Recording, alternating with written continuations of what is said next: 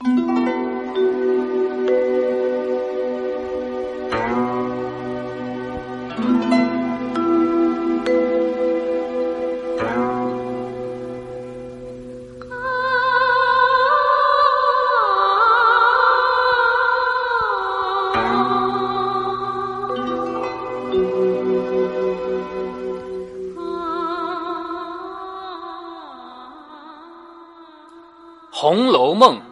部流传了三百年的伟大小说，《红楼梦》绝不只是讲述精彩的故事，故事总会有看厌的时候，总会有后来者更好的发挥。而《红楼梦》最难以超越的，猫哥认为是信手写来的人性，每一个人的喜怒哀乐，每一个人的欢欣与无奈。而最伟大的是，作者把这样浓重而复杂的人性，用平淡至极的口气来讲述，甚至不留任何痕迹的讲述，留给我们读者无限的空间。于是，我们最大的乐趣，并不在于欣赏故事本身，而是琢磨故事背后每一个人的所想所感。猫哥读《红楼梦》，并不只是给你讲述这些精彩的故事，而是一点一滴的抽取、分析其中的人性，让猫哥陪着你一起徜徉在《红楼梦》的悲欢离合中。欢迎来到猫哥详说《红楼梦》。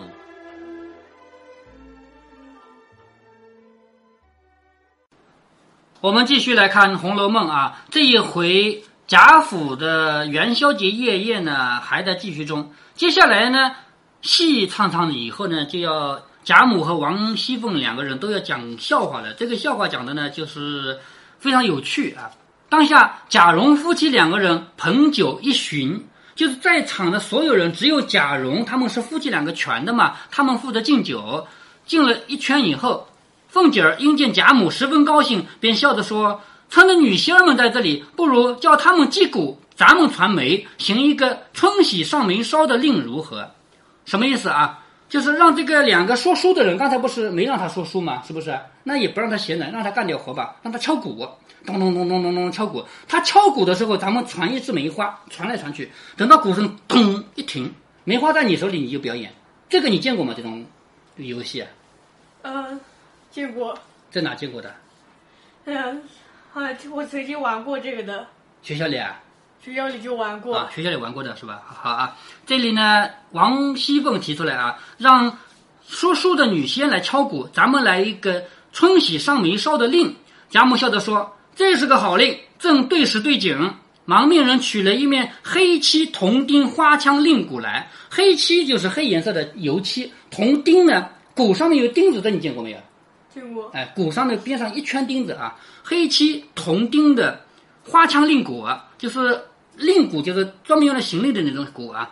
女仙儿们接的席上取了一支红梅，贾母笑着说：“落到谁的手里住了，吃一杯也要说个什么才好。就是停在谁手里，不仅仅要喝一杯，还要说点什么。”凤姐笑着说：“依我说，谁向老祖宗要什么有什么呢？我们这不会的，岂不是没意思？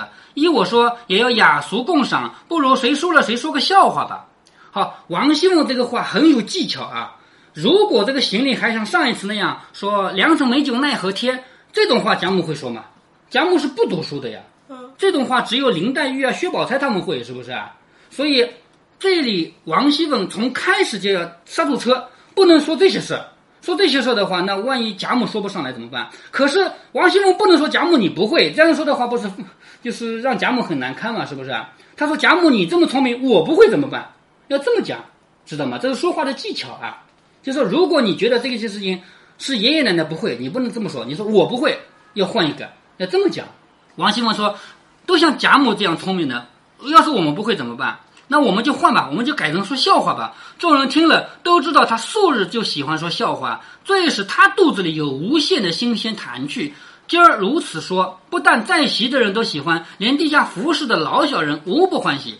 就是。席上坐着的人喜欢，下面服侍的人也喜欢。那小丫头子们都忙出去叫姐妹唤着，告诉他们说：“快来听，二奶奶又要说笑话了。”众丫头们便挤了一屋子。他，本来这个里面就够挤的啊。那些丫头们听说王熙凤要讲笑话，全部挤进来了。于是玩戏乐吧。贾母命将汤点、果菜与文官等吃去，便命响鼓。那女仙儿们先是惯了的，或紧或慢。什么叫惯了的呢？就是习惯了的，会玩这些的嘛。他们本来就玩这个的嘛。或紧或慢，或如蚕漏之滴，或如蹦豆之急。好，这个是用文学来描写声音啊。你听啊，或如残漏之滴什么意思？漏水滴漏滴答滴答，很慢的，是不是啊？所以敲得慢的时候，就像漏水的声音。这个不是我们屋檐下漏水啊，是那个。古代计时的工具，滴答滴答滴得很均匀的。说或如残漏之滴，或如蹦豆之急。蹦豆什么？炒豆子，噼啪啪啪啪啪啪啪很响，是不是啊？说蹦豆之急，急就是快啊。恰恰到贾母手里，鼓声停了，这肯定是串通好的。你说哪有这么巧的？一般来说，他们那个时候大家都有数啊，想让谁表演就到谁里就停，反正就是串通好了就演嘛。好，到贾有意在这个时候，呃，把呃停止敲鼓。哎，对，好，鼓声到了贾母的手里，就一下子停住了。大家呵呵一笑，贾蓉忙上来斟了一杯。我看，呃，他们应该烧香哈。我看，如果是想要公平的话，应该是烧香。这个又不要公平，他们在家里玩嘛，要公平干什么？好，众人都笑着说：“自然老太太先洗了，我们才能拖来先洗啊。”就说把这个讲故事说成洗，好事嘛。好事当然要从老太太开始嘛。贾母笑着说：“这酒也罢了，只是这个笑话倒有些难说啊。”贾母要卖关子了啊。酒呢倒好喝的，但是笑话难说，是不是？众人都说老太太比凤姐儿的还要多好多呢，赏我们一个也笑一笑。就是王熙凤能说会道，大家都知道，但是贾母其实也很厉害啊，是吧？他说：“老太太，你比凤姐的还多，赏我们一个也笑笑。”贾母笑着说。也没有什么新鲜发笑的，少不得老脸皮子厚一个，说一个罢了。就是，哎，也没什么好笑话，我就脸皮厚一点，说一个吧。硬说着说，啊，你看贾母这个笑话啊，你听听看究竟什么味道？他说，有一家子养了十个儿子，娶了十个媳妇儿，只有第十个媳妇呢聪明伶俐，嘴巴巧。就是十个儿子娶了十个媳妇，这第十个最小的这个媳妇呢，聪明伶俐，嘴巴巧。公婆呢，因为她嘴巴好嘛，就整天最疼她，说那九个不孝顺。其实孝顺大家都孝顺的，但是最小的这个他嘴巴伶俐，会说话，所以公婆说，嗯，这个最小的是孝顺的，说九个是不孝顺的。这九个媳妇委屈啊，就商议着说。咱们九个心里孝顺，只是不像那个小蹄子嘴巧，所以公公婆婆老了只说他好，这个委屈向谁诉呢？是不是？大媳妇有个主意，就说咱们明儿到阎王庙去烧香，和阎王爷说去，问问他，我们都是投胎做人的，为什么就给他一张巧嘴？我们都是笨的，大家都是从阴间来投胎的嘛，是不是？十个人投胎，怎么就他一个人嘴好呢？我们九个人嘴巴不好呢？啊，你听听出感觉来了吗？贾母在说谁？继续听下去啊，王熙凤吧。嗯，对。然后众人都说这个主意不错。第二天便到阎王庙里去烧香，九个人都在供桌底下睡着了。供桌是什么？就是上面摆贡品和香炉的这个桌子。他们九个人到阎王庙去烧香，都在供桌下面给睡着了。九个魂专等着阎王来了，就是他们烧香烧完了不走，是为了等阎王回来。回来了要问问他呀，为什么同样投胎做人，只有他的嘴巧，我们九个嘴不巧，是不是？所以这九个魂专等阎王来，左等不来，右等也不到，正在着急。只见孙行者驾着筋斗云来了，看见九个魂，便要拿金箍棒打。就是九个魂魄在这干什么？要打，吓得九个魂连忙跪下央求。孙行者问了缘故，九个人忙细细的告诉了他。孙行者听了，把脚一跺，叹了一口气：“唉，这个缘故，幸亏遇到的是我啊！等阎王来了，他也不知道。”就是你为什么你们十个人嘴巴没有那个人巧？幸亏你们碰到我，我是知道的。你们就算问阎王，阎王也不知道。几个人听了就求说：“大圣发个慈悲，我们就好了。就是求求你给我们也一张巧嘴啊！”孙行者笑着说：“这个不难。那一天你们妯娌十个投胎的时候，就是你们打算去投胎的时候啊，正巧我到阎王那边去。”就是投胎之前不是阎王要给你一个任务吗？好，去投胎到哪儿吧？是不是啊？你们十个一起出去投胎的时候，正巧我到阎王那里去，因为我撒了一泡尿在地下，你那个小婶就最小的那个吃了我的尿，所以他的嘴巴很伶俐。说你们要嘴乖，好啊，我有的是尿，我再撒一泡你们吃吃就是。这个笑话讲出来以后，所有人都笑了。为什么？为什么大家都一下子哄堂大笑了呢？所有人都听得出来，这个笑话讲的是王熙凤，明白吗？嗯，就是王熙凤，你的嘴巴这么巧，因为喝了猴子的尿。说到这里，大家都笑了起来。凤姐儿笑着说：“好的，幸亏我们都是笨嘴笨腮的啊。”王熙凤总不能说自己的嘴巧吧？嘴巧那就是喝了猴子尿了，是不是啊？所以王熙凤接着贾母的话说：“幸亏我们都是笨嘴笨腮的，不然也吃了猴儿尿了。”尤氏和娄氏都笑着向李纨说：“咱们这里谁吃过猴儿尿的？别装没事人啊！就是咱们这里这么多人，谁吃过猴子尿的？你别装啊！就是他没有对王熙凤说，对着尤氏和李纨说，其实就是说给王熙凤听嘛。”薛姨妈笑着说：“这笑话不在好歹，只要对景就发笑。什么意思啊？讲笑话不是说笑话本身好不好听，而是这个笑话能不能让我们现场的人感觉到这个氛围，这个就好笑。说的又激起鼓来，你猜猜看，下面该谁讲了吗？王熙凤吗？哎，对，下面该王熙凤了啊。小丫头子知道要听凤姐儿的笑话，便悄悄地跟那个女仙儿说，以咳嗽为忌，就是只要听到咳一声就听，不敲了，是不是？好，须臾传了两遍。好，这个一直在他们是转了两圈了，因为你不能一敲就停嘛，是不是？让他转了两圈，刚到了凤姐儿手里，小丫头们故意 一咳嗽，女仙儿就停住了。众人齐笑着说：“这可拿住他了，就是快讲吧，抓住你了啊！”再吃了酒，说一个好的，别逗得大家笑得肠子疼。凤姐想了一想，笑着说：“好，你看王熙凤讲笑话，但是我们在这里讲啊，贾母讲笑话可以拿王熙凤开心，王熙凤是不可以讲笑话拿贾母开心的，对不对啊？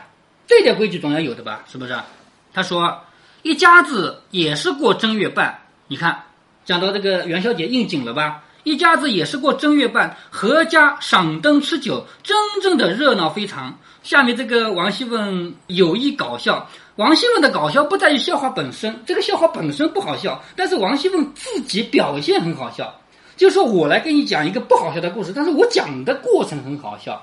他说这一家子在一起过元宵节，哪些人呢？祖婆婆、太婆婆、媳妇儿、孙子媳妇儿、重孙子媳妇、亲孙子、侄孙子、重孙子、灰孙子、滴滴答答的孙子、孙女儿、外孙女儿、姨表孙女儿、姑表孙女儿，哎呦呦，好热闹！你看哪有这么讲的？是不是？就说我们家有很多亲戚就好了嘛，他要这么讲，而且他创造了很多新的发明，说什么灰孙子，哪来的灰孙子这种说法？是不是？就是我跟你讲，这个故事本身不好笑，王熙凤她就是编的过程好笑。说哎呦呦，真好热闹！众人听他说的已经笑了，都说听属贫嘴，又不知编排哪个呢？就说他这个贫嘴啊，不知道他要拿哪个开心。尤氏笑着说：“你要招我，我可撕你的嘴啊！就是先给你打个预防针，你不许讲我啊！你要说我的话，我就打你的嘴。”凤姐儿起身拍着手笑，人家费力的说：“你们混，我就不说了。”好，王熙凤说到这儿为止，他不讲了。这个笑话没结束，是不是？大家都在等着一个笑话，这是笑话的另外一种艺术。像贾母那样说到完，所有人都哈哈大笑，这是一种笑话。还有一种笑话呢，是反过来，所有人都在笑着等我讲笑话，我偏偏不讲了，这也是一种笑话，是不是？王熙凤就用了这种技巧，我不讲了。贾母笑着说：“你说，你说，底下怎么样？”凤姐想了一想，说。底下就团团圆圆的坐了一屋子，吃了一夜的酒，就散了，好没了，这个笑话没有了。所以我说的是，如果你存心逗得别人都在笑着，等着你这一个大结局，好笑的结局，你偏偏到这儿就一个很平淡的收尾就结束了，这也是一种笑话。说很简单，这么一屋子人，大家吃了一夜的酒就散了呀。众人听见他声色严厉的说了。别无他话，都怔怔的，还等着下话，就愣在那等着他的话呢。只觉冰冷无味。史湘云看了他半天，就是史湘云也在等着笑话的结尾啊。看了他半天，凤姐笑着说：“再说一个过正月半的吧。”就是前面那个笑话，你们不觉得不好是不是啊？那我再说一个过正月半的吧。几个人抬着一个房子大的炮仗往城外去放，那么大的炮仗，像房子那么大啊。几个人。抬着一个房子大的炮仗往城外去放，引了上万个人跟着瞧。有一个性子急的人等不得了，就是要抬到城外才放。我等不及了，我想看嘛。于是他性子急，等不得，就偷偷的拿香点着了。只听噗嗤一声，众人轰然一笑，都散了。这抬炮仗的人抱怨卖炮仗的人扎的不结实，还没放怎么就散了？就是抬炮仗的人说这个炮仗怎么自己散掉了呀？绑的不好，做的不结实，是不是？湘云说：“难道他自己没听到响吗？就是炮仗点燃的和自己撒掉的还听不出来吗？是不是？点燃的不是很响吗？难道他自己没听见响啊？”凤姐说：“这个人是个聋子。”众人听说，一面想，不觉一起失声大笑起来。又想着先前那个没完的，问他先一个怎么样？就是前面那个笑话究竟怎么样？也该说完。凤姐把桌子一拍，说道：“好啰嗦！到了第二天就是十六了嘛，年也过完了，节也过完了，大家都忙着收东西，还闹不清的，谁知道底下的事怎么样了？”就说王熙凤又在胡说了。她说：“现在是正月半，我讲的也是正月半的故事。你问我第二天怎么样，我哪知道？第二天还没到呢，是不是？”所以王熙凤第一个笑话好笑在于她讲的过程好笑，而不在于这个笑话本身。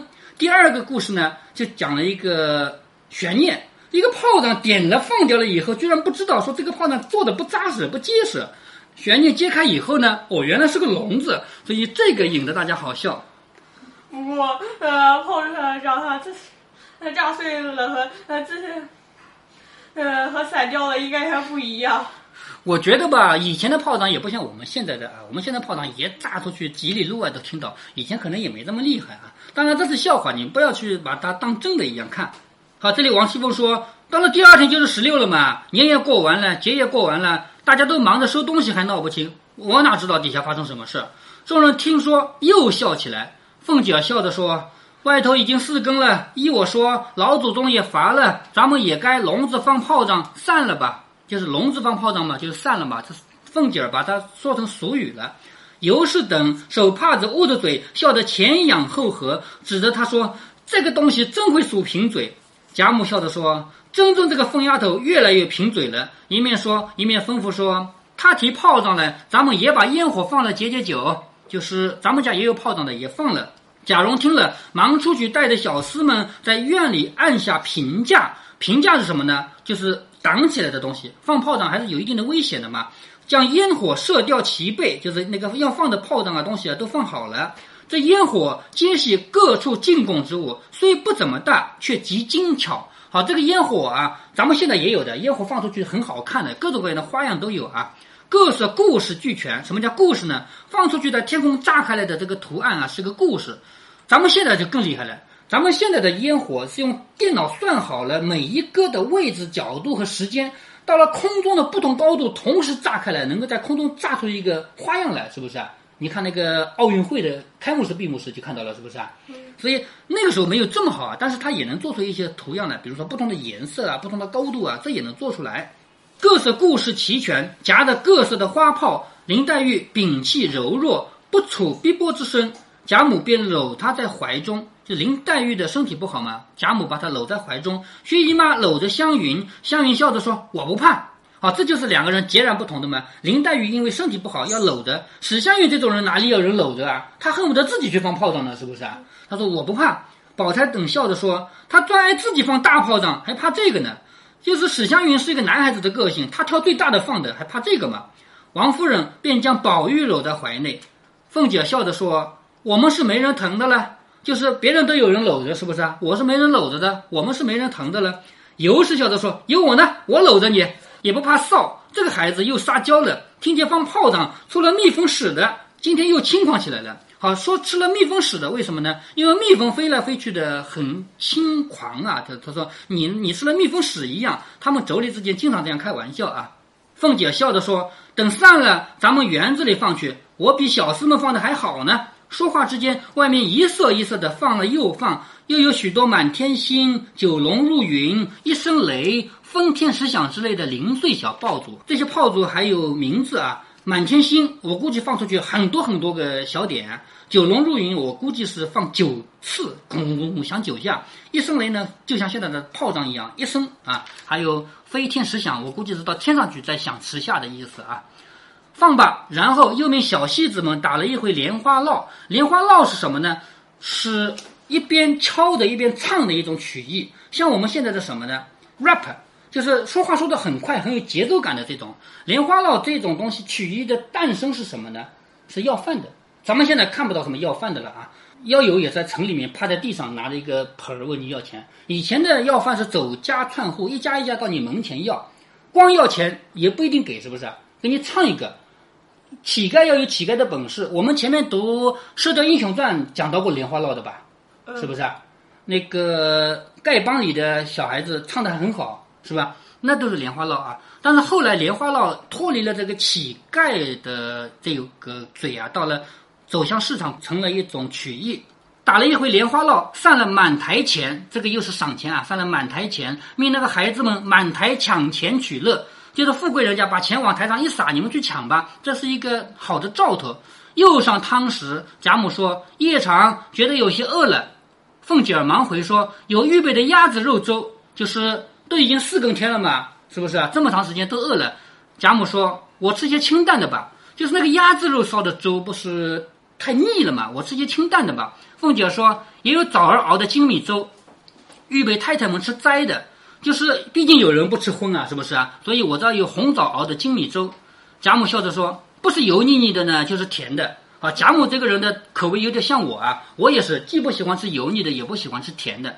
她说：“不是油腻腻的，就是甜的。”凤姐儿又忙说：“还有杏仁茶，只怕也甜。就是你这两个都不要的话，还有杏仁茶，但是呢也有点甜。”贾母说：“这个倒还罢了。”说着，又命人撤去残席，外面另设上各种精致的小菜，大家随便的吃了一些，用过漱口茶，方散。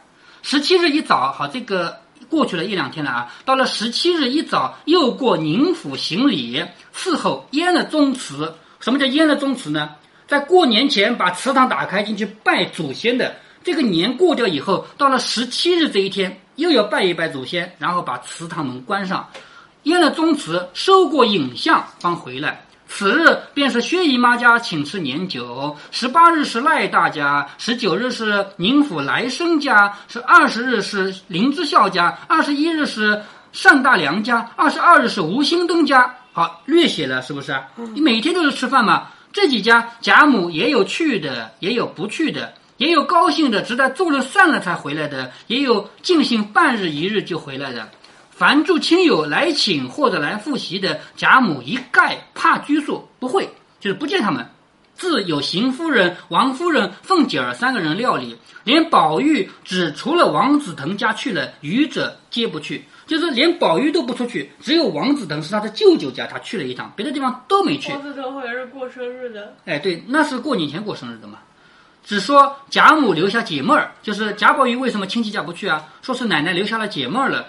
所以倒是家下人来请贾母，可以自便之处方高兴逛逛。就是贾母那些亲戚家也不去，但是自己家里的人请呢，反正路不远嘛，高兴去逛逛。闲言不提，且说当下元宵已过，好，这五十四回到这就结束了。叫史太君破城府旧套，知道什么意思了吧？嗯。王熙凤笑戏才班衣，也知道什么意思了吧？嗯。但是你有没有感觉出来，这里面有一种阴森森的感觉？虽然讲的是热热闹闹的过年，但是这个过年讲的让我们觉得有那么一丁点不舒服。哪里呢？比如说，过年了，热热闹闹的吃饭，热热闹闹的一个晚宴，讲到两个人死了妈妈的多么孤独，对不对？这是一个。还有就是王熙凤讲故事前后说了三个散了吧。第一个是什么？说我哪知道明天什么事儿？吃完酒们就散了，是不是？第一次说，第二次说那个炮仗散了，就是这个炮仗怎么就散掉了，是不是？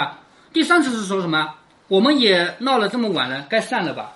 这个散，这个字重复的出现是有原因的，是不是暗示？对，暗示着《红楼梦》其实要他们贾家要走向没落了。这一年慢慢慢慢的就越来越不像话了，就是《红楼梦》里写的最辉煌的一年是去年红十二年，而这个这一年是。慢慢慢慢的走向没落的一年，所以从过年的氛围里面，我们就能感觉出来，他们这个家族有点不对劲的气氛要出来了。再看往后就要，呃，他们会，呃，走向没落。哎，对，就要就要慢慢慢慢的没。当然了，这个家族最后没落肯定是一次大事件，比如说皇帝派人来抄家之类的大事件。但是，就算这个大事件不来，他们家自己走向衰亡的这个过程一定是在继续的。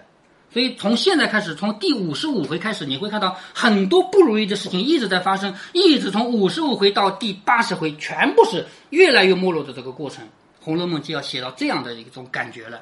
好，也就是说，如果你是想看喜剧的，看到第五十四回就结束了；如果你是想看悲剧的，想看一个家族的真实命运的，从五十五回往后看。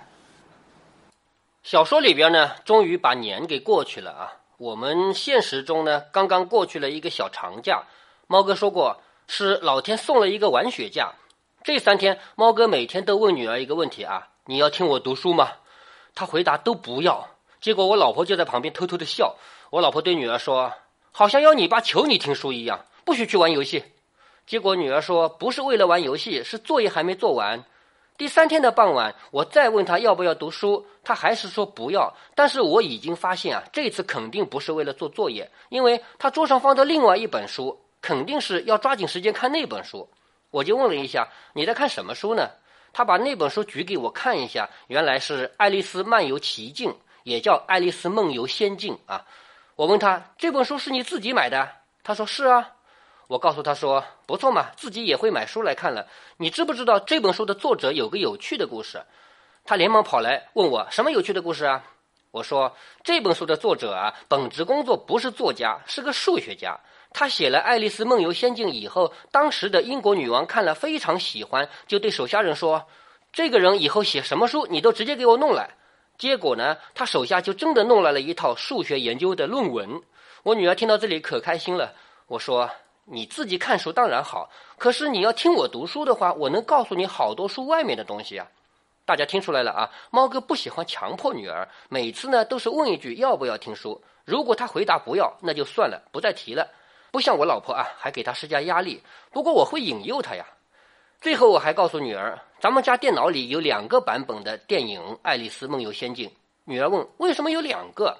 我说很久以前按照原著拍了个动画片，但是这部小说只有奇思妙想，没有故事情节。后来隔了几十年了，加了点情节进去，又拍了个真人版的续集。等你把小说看完了，咱们一起来看这两部电影吧。话说，猫哥的女儿是很喜欢跟我一起看电影的，不管是去电影院还是用自己家的盒子播放，因为我能给她讲很多扩展的东西嘛。好了。这回明明放假三天，但是我没有给女儿读《红楼梦》。不过我也不觉得缺少什么啊，因为我女儿她一点儿也没有浪费时间嘛。如果您觉得猫哥分享的读书有益有趣，欢迎您点击订阅，这样您将会第一时间收到猫哥的更新提醒。如果您有什么要对猫哥说的，不管是赞还是批评，不管是建议还是唠嗑。欢迎您在喜马拉雅平台下留言。猫哥说的是喜马拉雅平台，其他平台不是猫哥自己发过去的嘛？所以你留了言我也看不见。您也可以加猫哥的公众号，四个字“猫哥在线”。您还可以加猫哥的 QQ 或微信，都是五位数三三七五一。如果您加猫哥的微信的话，猫哥会直接把您拖到听友群里面。好，再见。